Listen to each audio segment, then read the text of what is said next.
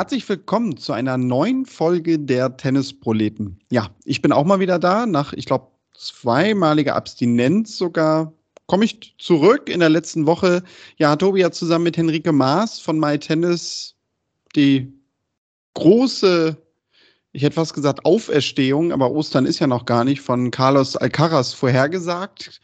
Heute wollen wir wahrscheinlich von Alcaraz so ein bisschen weg, wobei ich habe ihn heute definitiv in einer Theorie äh, mit eingebunden, aber das werde ich später erzählen. Denn wer natürlich auch zu Wort kommen soll heute, ist Tobi selbst. Hallo Tobi.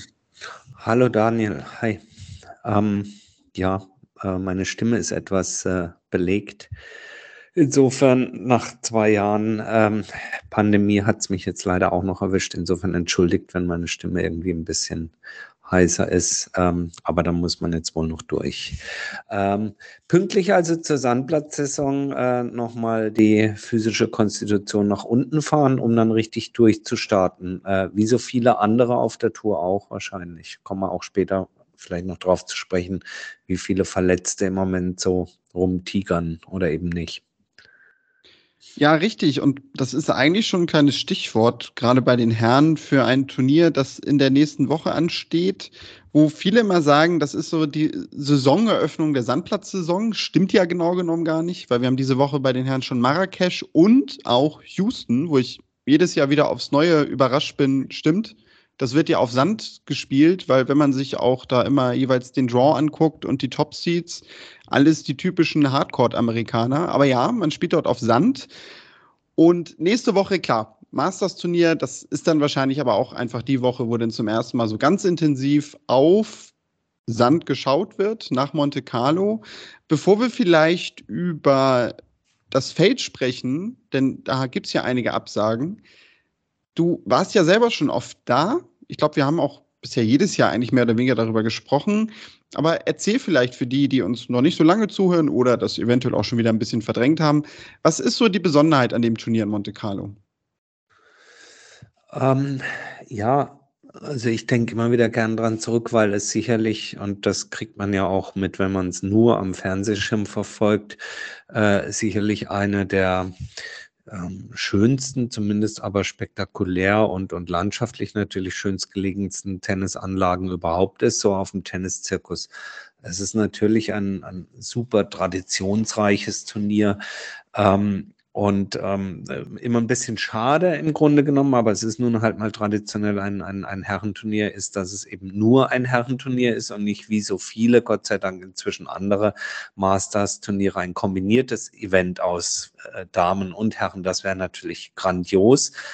Auf der anderen Seite, es würde dann ähm, wahrscheinlich auch an Kapazitätsgrenzen äh, dort kommen, gerade was äh, die Anlage selber angeht, weniger hinsichtlich der Zuschauer, sondern dadurch, dass das in diesen Steilhang, und man sieht es ja, wie gesagt, auch im Fernsehen immer ganz gut, den Steilhang äh, der Küste reingebaut ist, also dieser Monte Carlo Country Club, die Reichen und Schönen, die sich da rumtummeln. Ob die schön sind, weiß ich nicht. Reich scheinen sie mir auf jeden Fall.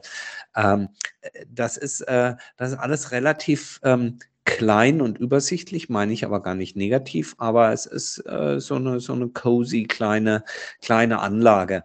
Ähm, äh, die wird ja auch immer vorbereitet dann jedes Jahr. Äh, den Center Court, den man im Fernsehen sieht, der existiert den Rest des Jahres gar nicht, sondern da ist natürlich ein Tennisplatz, wo vom Clubhaus die Menschen dann ähm, halt unter sich sind und sich selber zuschauen können äh, unter äh, unterhalb des Jahres. Also wenn das Turnier gerade nicht stattfindet, sind dort mehrere Courts und für das äh, äh, Event selber wird das Ganze eben verdichtet auf einen Court und dann diese riesigen Tribünen hochgezogen. Ähm, gibt ein kleineres ähm, äh, Stadion mit, mit Court 2 und dann oben eben direkt an so einer alten ja, Steinmauer entlang äh, die weiteren Courts, wo man sehr, sehr schön, wenn ihr mal hinfahren wollt, äh, wirklich sehr, sehr schön und sehr nah an den Spielern dran ist und am Geschehen. Insgesamt ist es nach wie vor so, dass ähm, auch dort gilt, wenn man die ersten Tage dort mal hinfährt und sich wirklich Weltklasse-Tennis anschauen möchte, kommt man zu nach wie vor, wie ich persönlich finde, recht günstigen Preisen äh, in die Nähe von Weltklasse-Tennis. Ich habe gerade dieser Tage nochmal nachgeschaut.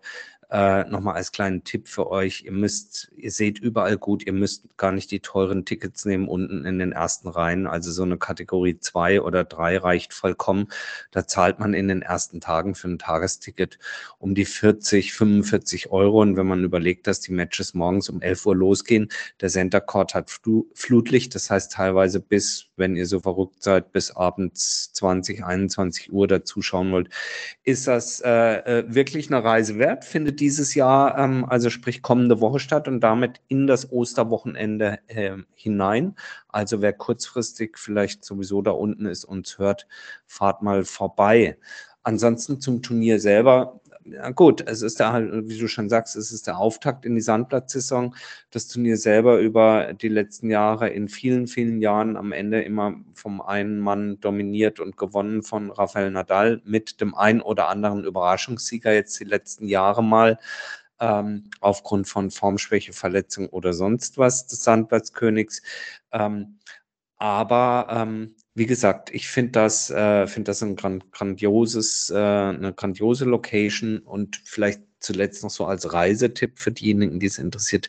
Äh, man muss auch gar nicht in Monte Carlo selber wohnen. Das ist erstens A, nicht so schön und zweitens sehr, sehr teuer, sondern die umliegenden Orte, entweder auf der italienischen oder dann auf der französischen Seite Richtung Nizza, bieten viel, viel günstigere Unterkünfte und man kann wunderbar mit dem Zug morgens direkt auf die Anlage fahren. Da gibt es extra eine Haltestelle. Also immer eine Reise wert für diejenigen, die hinfahren, für diejenigen, die nicht hinfahren. Das Ganze gibt es natürlich auch im Fernsehen zu sehen und wir werden das sicherlich mit Interesse verfolgen, denn wir starten in die Sandplatzsaison. Ich würde aber sagen, und ich hatte ja letzte Woche mit Henrike schon drüber gesprochen, mit einer ganze Menge auch an Unbekannten oder an Fragezeichen. Oder wie siehst du das, Daniel? Ja, kann man natürlich bei dem Topgesetzten irgendwie anfangen. Ne? Also Novak Djokovic kommt zurück, spielt in Monte Carlo jetzt mit. Wobei, also da wird bestimmt gerade bei seinem ersten Match ein besonderes Augenmerk drauf liegen. Ich kann mir eigentlich aber auch irgendwie nicht vorstellen, dass er da groß Probleme haben wird, muss ich gestehen. Ich glaube, der wird sich ganz schnell wieder eingrooven. Hm, sonst gibt es natürlich ein paar Absagen. Ähm, Medvedev hat rausgezogen, Nadal wird nicht dabei sein. Jetzt, glaube ich, noch ganz frisch auch Matteo Berrettini, der äh, operiert wurde, so wie ich das in Erinnerung habe. Die Richtig. fehlen halt aus den Top Ten. Ja, ihr habt ja letzte Woche darüber gesprochen, ne? Also, dass es häufiger passieren wird, eventuell jetzt, auch in dieser Sandplatzsaison, dass einfach mal andere Titel gewinnen. Gerade jetzt, wo auch Nadal noch fehlt. Team noch der nicht einzige, fit ist. Also äh, Dominik Team ja. hatte begonnen bei dem Challenger in Marbella, hat dann äh, Corona positiv, also äh, positiv auf Corona getestet worden, hat sich jetzt sozusagen heute wieder fit zurückgemeldet, also genesen, aber für äh, Monte Carlo rausgezogen. Das heißt, er wird ähm, danach erst wieder na, man kann ja wahrscheinlich noch nicht mal von Angreifen reden, sondern der muss sich auch erstmal nach so einer langen Verletzungspause wieder eingrooven. Berettini, hast du gesagt, hat heute angekündigt, bis inklusive Rom nicht zu spielen. Das heißt, wenn er überhaupt in der Sandplatzsaison spielt, dann nur äh, in Roland Garros.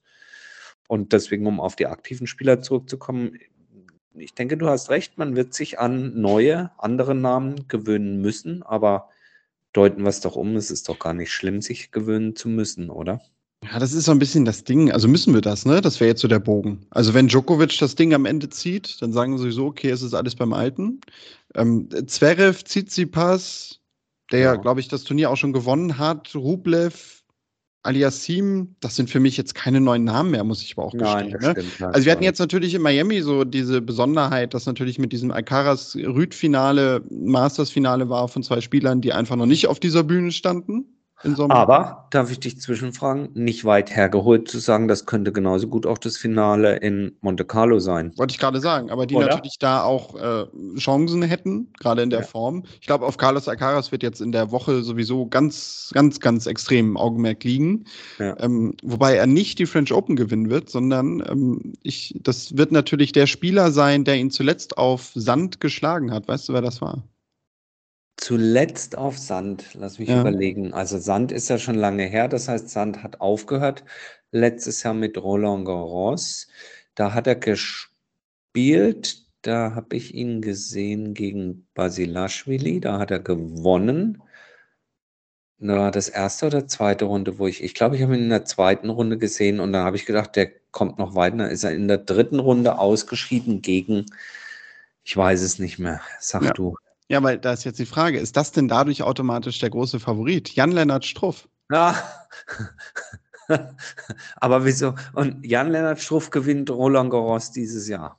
Kann man das dadurch nicht ableiten? Das ist meine so. Theorie. Ja, stimmt, weil er der Letzte war, der den überhaupt auf Sand geschlagen Hm. hat, ja.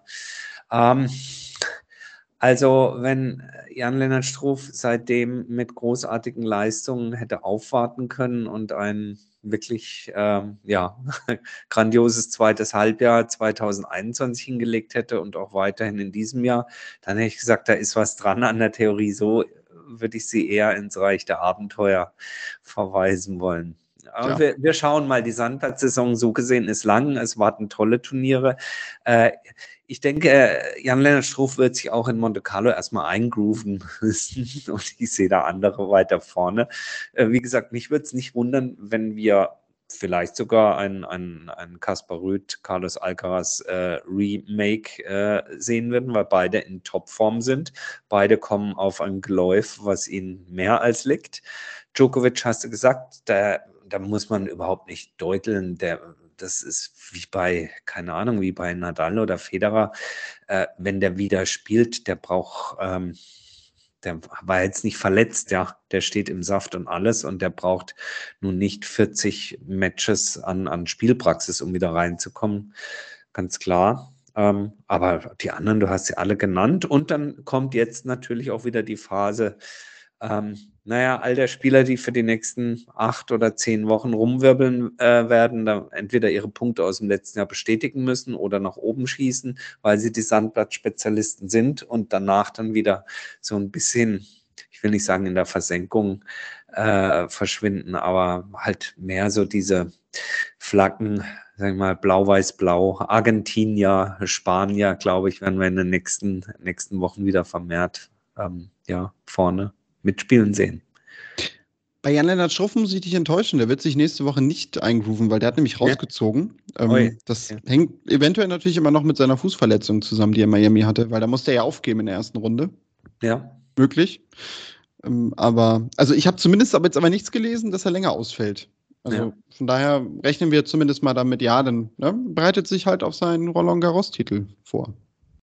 Also ich glaube, äh, ja, wenn es dafür reicht, wunderbar. Insgesamt ist dieser, dieser Break äh, oder, oder dieser Wechsel jetzt von, von den Hartplätzen auf die Sandplätze, ah, ich finde, das, das fühlt sich jetzt irgendwie ganz, ganz, ganz gut an. Das ist, man hat so ein bisschen das Gefühl, die Karten werden neu gemischt. Natürlich sind es trotzdem die gleichen Karten, du hast es gesagt, ja, aber einmal sitzt halt der Kreuzbube beim einen auf der Hand und das andere Mal bei dem anderen dir gegenüber. Ähm, natürlich wird man auf, auf, auf Zverev gucken. Und Sand ist nun, weiß Gott, kein, äh, kein Belag, der ihm in den letzten Jahren nicht gelegen hat. Ganz im Gegenteil. Er hat äh, München gewonnen, er hat Rom gewonnen, er hat äh, äh, Madrid zweimal gewonnen. Also große Turniere, äh, genauso wie auch, auch, auch kleinere, ja, äh, Vorbereitungs- oder wie auch immer Aufbauturniere, so wie das Turnier in München. Ähm, das, äh, und trotzdem wird es spannend zu sein, wie er aus diesem für ihn äh, recht bescheidenen ja, ersten Vierteljahr Tennis jetzt ins, äh, in die Sandplatzsaison startet. Ähm, genauso eben, wie gesagt, bei, bei Tsitsipas, der so ein bisschen so eine, so eine Zickzackkurve hatte, was seine, was seine Leistung anging und seine, seine Stabilität. Finde ich super spannend. Aktuell spielt, man kann es ja eigentlich fast schon nicht mehr hören, weil irgendwie geht er mir auch ein bisschen auf den Sack, aber aktuell spielt er sogar Nick Kyrgios in den USA auf Sand. Da darf man gespannt sein, ob er das jetzt einfach da noch mitnimmt und dann sagt, ich mache jetzt mal zwei Monate Australien Heimaturlaub oder ob er nach Europa rüberfliegt und Sandplatz mitspielt. Eigentlich ihm ja nicht mehr zuzutrauen, weil er mehrfach gesagt hat, wie scheiße er das Ganze findet. Irgendwo neulich hat er aber, naja, ist die Frage so halb im Witz oder ernsthaft gesagt, dass er Roland Garros spielen würde. Da haben sich dann einige im Netz drüber lustig gemacht. Insofern, man weiß es noch nicht genau. Wie immer, er wäre natürlich eine Bereicherung. Auf der anderen Seite muss man sagen, das, was eben die letzten Wochen und Monate so abging, ähm, Wäre auch ganz gut, wenn es da an der Front mal so ein bisschen ruhiger werden würde. Es gab diese Woche oder gestern, glaube ich, von Andrea Gaudenzi, dem Chef der ATP, ein, wie ich finde, für Politiker sehr klar formuliertes Statement, dass es so nicht weitergehen kann, dass sich die Spieler ihrer Vorbildfunktion bewusst sein, äh, nicht nur sollten, sondern auch müssen und dass sie sich in den nächsten Wochen genau den Strafenkatalog auch angucken werden, um dort in Zukunft flexibler, schneller und vielleicht auch letzten Endes stringenter in ihrer in ihrer Aburteilung von solchem Fehlverhalten, wie es insbesondere Zverev und, und, und Kyrgios in der letzten Zeit gezeigt haben, um da schneller auftreten zu können. Man darf gespannt sein. Ja, also Kyrgios, ich kann mir vorstellen, dass er die French Open spielen wird, weil ich glaube, der fühlt sich gerade gut. Und da ist, glaube ich, ganz viel von abhängig bei ihm. Ja. Ja. Ähm, weil das er so in seiner Genervtheit, man sagt, Sand, was soll das eigentlich? Wer hat das erfunden? Sand gehört an den Strand, ja. Aber ich kann mir schon vorstellen, dass wir den häufiger in Europa sehen und nicht nur auf Rasen dieses Jahr. Aber warten wir ab. Ähm, eine andere Person, die ja sicherlich auch so ein bisschen jetzt im Fokus der nächsten Wochen stehen wird, ist ein Spieler, der sein Karriereende angekündigt hat. Joe Wilfried Zonga hat auch eine Wildcard unter anderem jetzt für Monte Carlo bekommen, hat bekannt gegeben, dass er nach den French Open aufhören wird. Und ja, damit geht ein Spieler, man kann glaube ich sagen, der in den letzten Jahren ja natürlich so ein bisschen aus dem Blickpunkt verschwunden ist, mal die Nummer 5 der Welt war, auch das Australian Open Finale mehr erreicht hat, aber das liegt halt alles schon sehr lange zurück, nämlich das war 2008, damals gegen Novak Djokovic verloren. Wenn er jetzt aufhört, Tobi, was verbindest du mit der Karriere von Joe Fritzonga? Spontan würde ich sagen, es ist eben einer jener Spieler, einer jener starken bzw. stärksten Spieler, die leider nie das Vergnügen und die Ehre hatten, einen Grand Slam-Titel zu gewinnen. Das äh, bleibt auf der einen Seite hängen, das ist aber irgendwie so negativ äh, behaftet. Aber es wäre, es ist so ein typischer Fall von dem wäre es zu gönnen gewesen. Ähm, vielleicht sogar eben auch zu seiner Hochzeit so stark und so zwingender als beispielsweise sein Landmann, äh, Land, sein Landsmann äh, Gael Monfils, ähm, der noch nicht aufhört, aber wo man auch sagt, auch oh, man, ein, ein, ein, war es ein Typ als Spieler, aber in seiner äh, sage ich mal, ja, dann wiederum manchmal eben auch unsteten Art. Ähm, nicht in dem Sinne nicht vergleichbar, finde ich, mit, mit Zonga. Und in dem Sinne ähm, dann eben bei, bei Zonga hängen bleibend, ja, leider hat er das nicht gewonnen. Ansonsten fand ich, war er zum, äh, zum Zuschauen wirklich eine Wonne. Vielleicht auch deswegen, weil er eben genau vom Spielertypus eben dann nochmal anders war, als es ähm, ja, Djokovic, Wawrinka, Federer, Nadal äh, waren bzw. sind.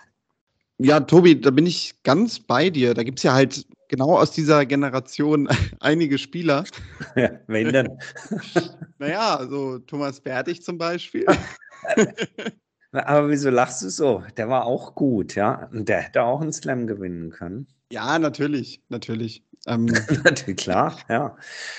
Ja, das ist, ja, aber nein, aber jetzt mal gemein, also, oder? Ja, aber äh, tut mir leid, aber das ist immer so, ich, ich finde immer diese, also, diese Diskussion mit, ach, und der hätte ja, und, und deswegen muss ich lachen, weil der hätte ja gewonnen, wenn und so, ja, haben sie aber letztendlich nicht.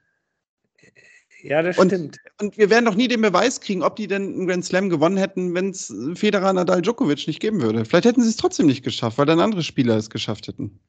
Von daher. Ja, das stimmt natürlich, nur ist halt dann die Frage, hm, aber wie, wie wird man dann so einem Spieler gerecht, sozusagen in seiner, in, in der Würdigung seiner Karriere? Ist ja blöd, dass man da immer drauf, drauf ab. Naja, ich glaube, das, das sage ich ja häufig, ich glaube, man darf nicht den Fehler machen, dass man Karrieren eben wirklich nur an Grand Slam-Titeln bemisst. Oder an Grand Slam-Finals oder was auch immer sondern ich glaube, man muss die Latte da einfach niedriger legen, weil wir uns immer bewusst sein müssen, die wenigsten Spieler schaffen es überhaupt einen Grand Slam zu gewinnen. Und das, was wir in den letzten 15 Jahren Herrentennis gesehen haben, mit diesen drei Verrückten und dann noch dem Pöbler aus Großbritannien, der zwischendurch da war, das war halt eine ganz besondere Zeit. Das ist aber nicht vergleichbar mit irgendwelchen Karrieren und das ist halt auch letztendlich überhaupt keine Messlatte. die es gibt. Ja, ja, das stimmt. Das zeigt es natürlich immer wieder, absolut, klar. Und ja, und es ist so sau schwierig. Es ist so wahnsinnig schwierig, eben ein, ein, ein Turnier, generell ein Turnier zu gewinnen und dann eben ein, eins der ganz Großen zu gewinnen. Noch viel schwieriger. Ich meine, wenn man sich so die, die letzten Jahre bei ihm anguckt, ähm, ja, da, da, also auch das schmälert das natürlich wieder, aber wie schwierig ist es, eins, eins, keine Ahnung, eins der Masters oder sowas zu gewinnen, ja? Ähm, das ist so, das ist so wahnsinnig, äh, so eine wahnsinnige Herausforderung. Und natürlich stand er da im Finale, wenn man hier mal äh, scrollt in, in Bercy 2011 gegen Federer verloren. Er hat in, in, äh, in Peking, äh, in Beijing, ähm, beim Turnier gegen Djokovic im Finale verloren. Shanghai Masters auch nochmal Djokovic Finale verloren. Äh, Wien ist ein 500er 2017 gegen Luca Pui verloren. Also es ist, es ist wirklich, wirklich hart, diese Zeit, äh, auf, auf die wir da zurückblicken. Du kannst in der Weltrangliste sehr weit oben stehen, aber so richtig, richtig große Titel, also von denen wir immer sprechen, ja, er hat das Paris Masters, hat er mal gewonnen, 2008, sehe ich gerade. Da war er sowieso gut drauf, dann hat er auch noch in Tokio 500er gewonnen und so. Aber es ist, äh, es ist so unglaublich unfair, es immer äh, gegen, ja, gegen die großen vier oder ja, drei bis vier, doch vier muss man schon sagen, weil, wenn man die Masters mit dazu nimmt. Ähm, denn diese vier haben einfach in, in diesen 10, 12, 15 Jahren fast alles abgeräumt. Und trotzdem, grandioser Spieler, äh, tolle Persönlichkeit und äh, hoffentlich kriegt er in Paris dann den Abschied, den er sich da selber so wünscht, dass er da noch keine Ahnung, ein, zwei, drei großartige Matches spielen wird können. Sie werden ihn natürlich auf, auf Susanne Leng in dem zweiten Court, äh, der Court der Franzosen in Paris ansetzen, der ja auch, wenn er voll gefüllt ist, ich glaube mit 11.000, 12.000 Zuschauern ein, ein Tollhaus sein kann. Und da wird schon eine gute Party stattfinden, wenn der Tschüss sagt. Ja, Tobi, wo du gerade von herausragend und super toll sprichst, äh, kommen wir zu Patrick Moratoglu. Der hat Deine, nämlich bekannt gegeben, dass er zukünftig Simona Halep trainieren wird, coachen wird. Simona Halep hat das Ganze wohl auch preisgegeben, von daher scheint an der Meldung was dran zu sein. Ja, viele haben dadurch ja sofort interpretiert, Serena Williams wird jetzt aufhören. Bevor wir vielleicht über Serena sprechen, grundsätzlich Halep, Moratoglu, habe ich mir so gedacht, ja, das äh, klingt spannend. Total. Total. Und wer gedacht hätte, dass äh, auch ähm, Simona Halep jetzt so langsam dann irgendwie Tschüss sagt und so, der darf sich da, glaube ich, getäuscht sehen. Also äh, Simona Halep ist ähm, äh, jetzt, was ist 30, wird, glaube ich, dieses Jahr 31 Jahre alt. Ähm, ehemalige Nummer 1, äh, Wimbledon-Siegerin, ähm, French Open-Siegerin und hat sich einfach, ich glaube, wir haben das schon ein, zwei Mal angesprochen, hat sich einfach auch während der, ähm, insbesondere der ersten Phase äh, der Corona-Pandemie äh, maximal zurückgezogen und ist deswegen vielleicht auch so ein bisschen so aus dem, aus dem Radar, vom Radar verschwunden. Ähm, greift aber in diesem Jahr schon wieder an, ähm, sicherlich noch nicht ganz so weit vorne jetzt mit dabei bei den Australian Open, wie man das aus der Vergangenheit äh, gewohnt war ist dort in der Runde der letzten 16 dann gegen Alice Cornet ausgeschieden, aber hat dieses Jahr immerhin ähm, dann doch ein sehr gutes äh, Turnier in Dubai gespielt, Halbfinale, in Indian Wells im Halbfinale und hat dort gegen Iga Schwontek, äh, die spätere Turniersiegerin, verloren. Äh, jetzt mit Patrick Moratoglu, ein Top-Coach an ihrer Seite. Ähm, die will es nochmal wissen und ähm, ich denke mal, dass eine Halep in Topform, wenn sie gesund wird, also die auf Sand in Paris gegen Iga Schontek, das wäre so ein Match nach meinem Geschmack. Das würde ich mir sehr gerne anschauen. Ja, zu Swiontek kommen wir sicherlich sogar jetzt gleich am Ende der Sendung nochmal, aber vorher Serena. Serena hat ja. äh, in einem Podcast, das war glaube ich bei Aaron Rodgers, der eigentlich Football-Quarterback ist, was die Leute halt in ihrer Freizeit so machen, ähm, wo so ein bisschen ja darauf angespielt, dass sie sich sehr auf Wimbledon freut und schon sehr heiß auf Wimbledon ist. Da könnte man jetzt natürlich raushören, dass sie dann nach einem Jahr, denn in Wimbledon hat sie auch, meine ich zumindest, ihr letztes Match gespielt, zurückkommen wird. Sie hat gesagt, come back, das Wort. Sie hat nicht gesagt, ich mache da ein letztes Match und gehe. Aber natürlich könnte man schon aus dieser Bewegung von Moratoglu interpretieren, ja, die wird jetzt vielleicht Wimbledon spielen, nochmal ein, zwei Turniere danach und dann US Open und dann könnte auch wirklich Schluss sein. Ja, ähm, also Comeback, ja klar, ich komme zurück. Ich könnte auch sagen, ich komme nochmal zurück nach Wimbledon. Ähm, also das ist natürlich alles jetzt Spekulation, aber so im Großen und Ganzen macht das schon Sinn, dass eine Serena Williams, wahrscheinlich auch eine Venus Williams, jetzt noch einmal in Wimbledon werden aufschlagen wollen und dann in Anbetracht A ihres Alters und B ihrer eher dann doch das klingt hart bei denen, aber abnehmenden Leistungsfähigkeit, ähm, dann vielleicht bei den US Open ähm, Goodbye sagen werden. Ich bin mir sicher, es wird kein Problem für die beiden sein, Wildcards zu bekommen. Kleine Preisfrage an dich. Wenn du die beiden Weltranglistenpositionen äh, addierst von Venus Williams und Serena Williams, auf welche Zahl kommst du? Boah, Warte mal, wo steht, oh Mist, wir haben letztens drüber gesprochen, wo steht Serena noch? Also ich helfe dir, es ist dreistellig und die, die Hunderterzahl und die Einerzahl, die sind schon mal identische Ziffern. Ja, ah Mist. Ah, wir haben da letztens, wir haben da letztens sogar mal nicht drüber gesprochen. Das ärgert mich gerade. Wo steht, wo steht Serena? Serena steht 246. Okay. Und wenn du dann Venus Williams. Steht Venus nicht irgendwie um die 500 oder so? Ja, kommt genau in 491. Ja. Also zusammen 737, ja. Also die Weltranglistenposition 737 dividiert durch zwei, so ungefähr. Also im Schnitt geschmeidige 350, zwei 350er in der Welt ähm, kriegen Wildcards, aber natürlich wohl verdient. Äh, aufgrund ihrer Persönlichkeit, aufgrund ihrer äh, Erfolge. Mein Tipp ist, die spielen beide nochmal Wimbledon und die US Open und werden sich dann verabschieden. Ähm, zurückkommt eben auf das, was du eingangs gesagt hast. Ich denke, das wird Sinn machen. Patrick Muatoglu hat das auch in einem Tweet heute bestätigt, dass er sich vorher mit Serena unterhalten hat. Er verklausuliert es da noch ein bisschen so nach dem Motto, dass eine Unterhaltung mit Serena da zugeführt hat, dass er jetzt doch kurzfristig erstmal das hier mit äh, Simona Halep wird machen können. Aber da kann man schon so ein bisschen raushören, in welche Richtung das geht. Und ja, gut, wer will es den beiden dann verdenken? Ähm, ich weiß, du warst immer Kämpfer an vorderster Front äh, für diesen Cinderella-Traum, hier nochmal einmal den Pokal in die Höhe zu recken, idealerweise bei den US Open und dann Tschüss zu sagen. Nur ich denke, also da müssten schon mehrere Wunder auf einmal geschehen, dass das ähm, passieren wird. Aber ey, es ist doch gut. Grandiose Sportlerinnen, beide grandiose Sportlerinnen. Ähm, und ja, hoffentlich kriegen sie den Abschied, den sie verdienen dann. Richtig. Er gewinnt noch Jan-Lennart Struff in Paris. genau. Sprechen wir über eine, vielleicht nochmal zwei, drei Sätze, die jetzt in den letzten Wochen irgendwie alles abgeräumt hat. Iga Swiatek, jetzt die neue Nummer eins bei den Damen. Ähm, wir haben ja immer von einer großen Dominanz gesprochen, die wir zu erwarten haben. Wir hatten am Anfang des Jahres Ashley Barty, die ist jetzt plötzlich weg, und Naomi Osaka. Ja, und jetzt ist Iga Swiatek da, hat Katar gewonnen, Indian Wells gewonnen, Miami gewonnen.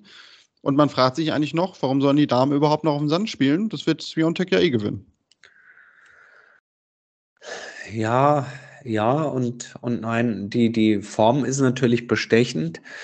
Ähm, und wenn sie diese rüber retten kann, dann ist sie natürlich äh, ja doch die Top-Favoritin in, in, in Paris.